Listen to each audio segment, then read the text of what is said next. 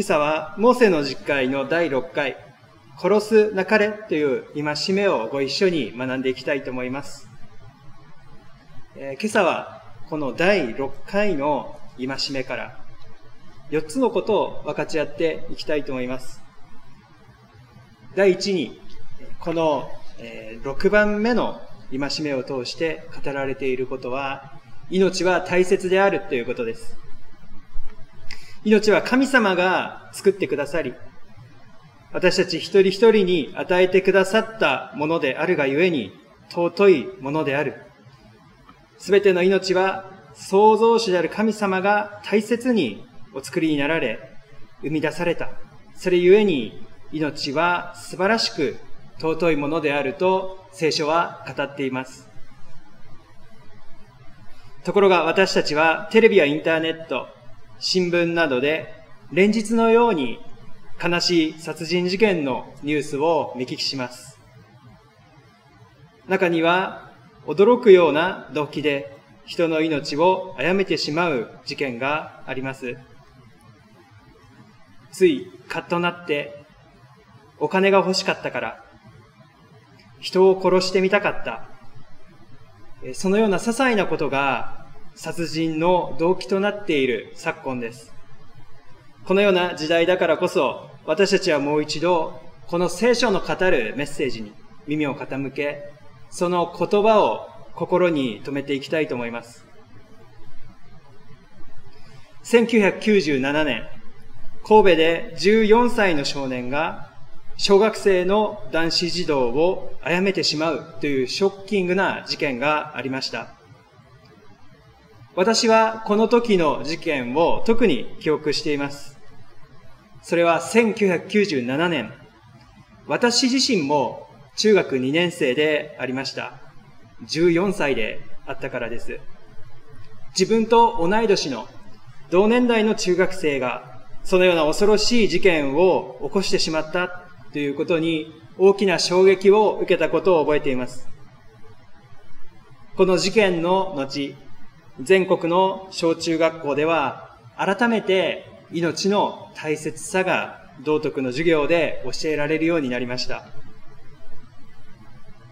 しかし、この事件直後、当時、ある小学校の男の子が先生にこのように質問したそうです。先生、どうして人を殺してはいけないのですか？私たちは豚や牛を食べるために殺してその命をいただいて食べています。でも人間の命はどうして殺してはいけないのですか？どうして命は大切なのですか？このように先生に聞いた男子生徒がいたそうです。先生は一瞬言葉を失い、教室は静まり返ったそのように伝えられています。どうして人を殺してはいけないのかどうして命は大切なのか聖書はこの問いに対してはっきりと明確な答えを持っています。命は神様が大切に作られて、一人一人に与えてくださったものであるがゆえに、尊く神聖なものであるということです。命は創造主である神様が人間に与えてくださった最高の賜物です。命は人間の手で作り出すことはできません。どんなに大金を積んでも買うこともできません。まさしく命は神様からの贈り物です。人の命は貧富の差、学問の有無、社会的立場、人権や皮膚の色などによって左右されることはありません。私たちが持っているこの命は、みんな同じ命、尊い命です。今日お伝えしたい第一のポイントは、命というものは神様が大切に作ってくださり、与えてくださったものであるがゆえに、尊いものであるということです。2番目に、殺すなかれという戒めで使われている、ラーツァーというヘブライ語を目に留めていきたいと思います。これは誰か他の人を殺すという意味だけではなく、実は自分自身を殺すという意味も含む言葉であります。つまり実会の第4回は、他の人を殺す殺人だけではなくて、自死を禁じる掟でもあります。この1年、新型コロナウイルスの影響による女性や若者の自死が急増しています。特に高校生以下の若者に関しては、1978年の統計開始以来、過去最多であるということです。苦しいことや辛いことがあると思います。しかし、自死はいけないことです。何としても私たちは生きていくものでありたいと、そのように願います。今日の宣教のタイトルは、生きていれば良いこともあるというよりも、あなたが生きているということがすでに良いことなのです。という長々とした宣教題をつけさせていただきました。というのも、今日お話しする4つのポイントの中で、私が最も強調したかったのがこのことだったからです。苦しいことばかりではない。生きていれば必ず良いこともある。それも真実であると思います。しかし私が強調したいのは、あなたという人が生きて存在しているということ。それがもうすでにこの上なく尊く素晴らしいことなのだということです。私たちの命は神様が大切に作り、与えてくださったかけがえのない命です。この動画はインターネットを通して公開されていますが、もしもこの動画をご覧になっておられる方で、苦しんでいる方、悩んでいる方、思い詰めておられる方がおられましたら、ぜひお伝えしたいです。生きてください。あなたは生きるために生まれてきました。あなたの命は神様から尊ばれる素晴らしい命です。あなたを愛しておられる神様がおられます。このことをぜひ知っていただきたいと思います。ぜひ人生を諦めず、周りの人に助けを求めてください。あなたが生きているということを喜ぶ人はたくさんいます。それがもし綺麗事だ、嘘だと思うならば、ぜひ教会にお出かけください。あなたという人が生きていることを喜ぶ人々がそこにいます。今日お伝えしたい第2のポイントは、他の人の命が尊いように、この私の命も尊いのだということです。3番目に、この戒めは私たちの行いだけでなく、思いにも当てはまるということです。この戒めは私たちの行為、行いだけにではなく、思い、心にも当てはまる。これが3番目のポイントです。旧約聖書の時代の人々は、実際に人の命を奪うことだけが殺してはならないという戒めに違反することだと考えていました。しかし、新約の時代が来たとき、イエス・キリストはこの実会の教えの真髄を再び語り直されました。あなた方も聞いている通り、殺すなと命じられている。しかし私は言っておく。兄弟に腹を立てる者は誰でも裁きを受ける。実際に愚か者、脳なしと言ったかどうかではなく、心の中でそう思った。それが殺人なのだとイエスは言われました。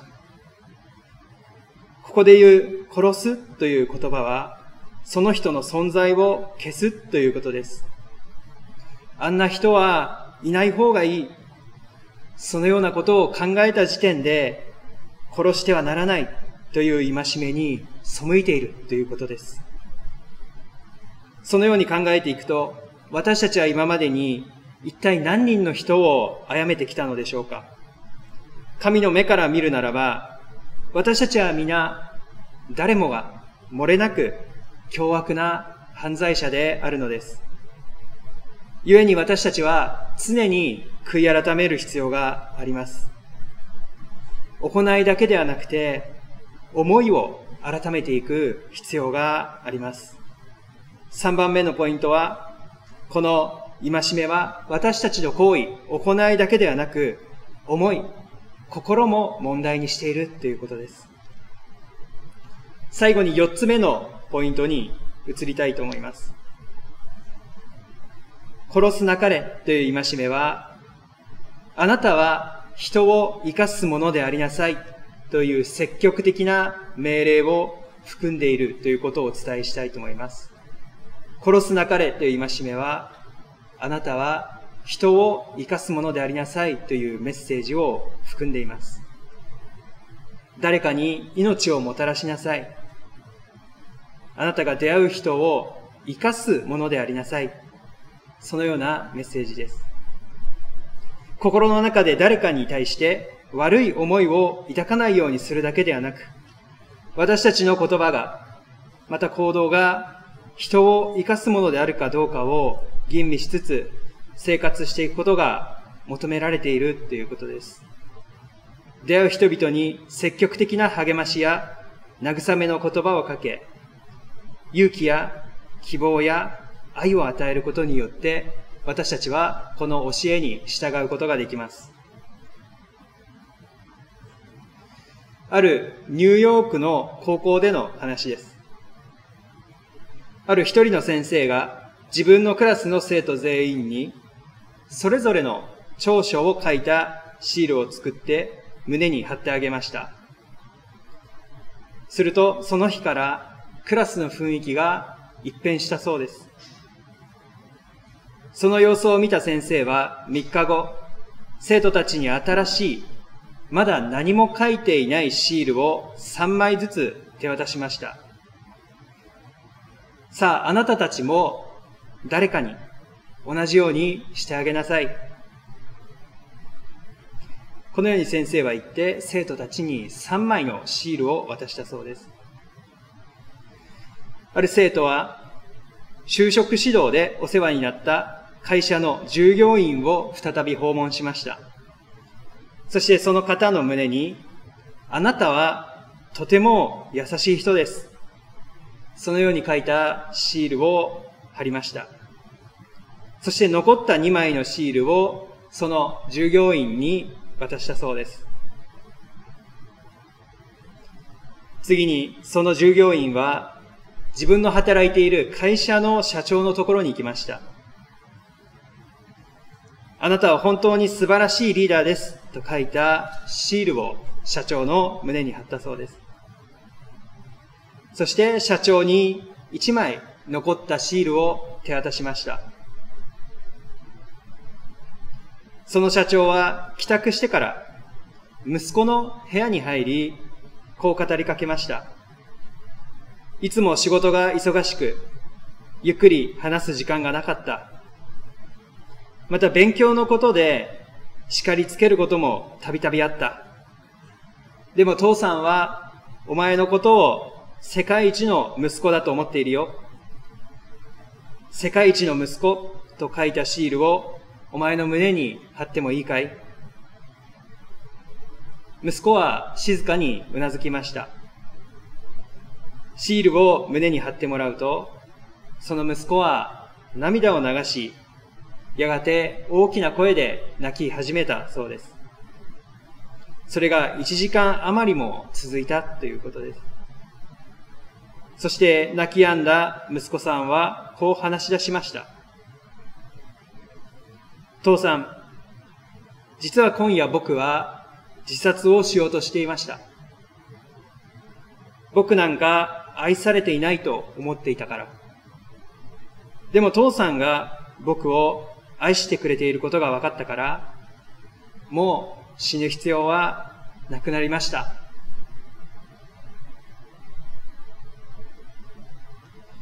人は愛されているという実感がなければ生きていくことはできません。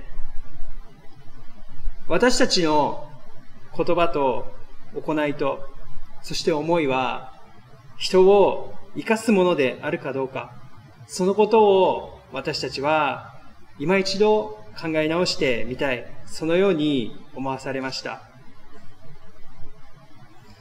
私たちは完全にはできない罪人ではあるけれども、神様が願っておられる生き方があるということをこの実会ははっきりと示しています。命は神様が作り、与えてくださったがゆえに、かけがえのない尊いものです。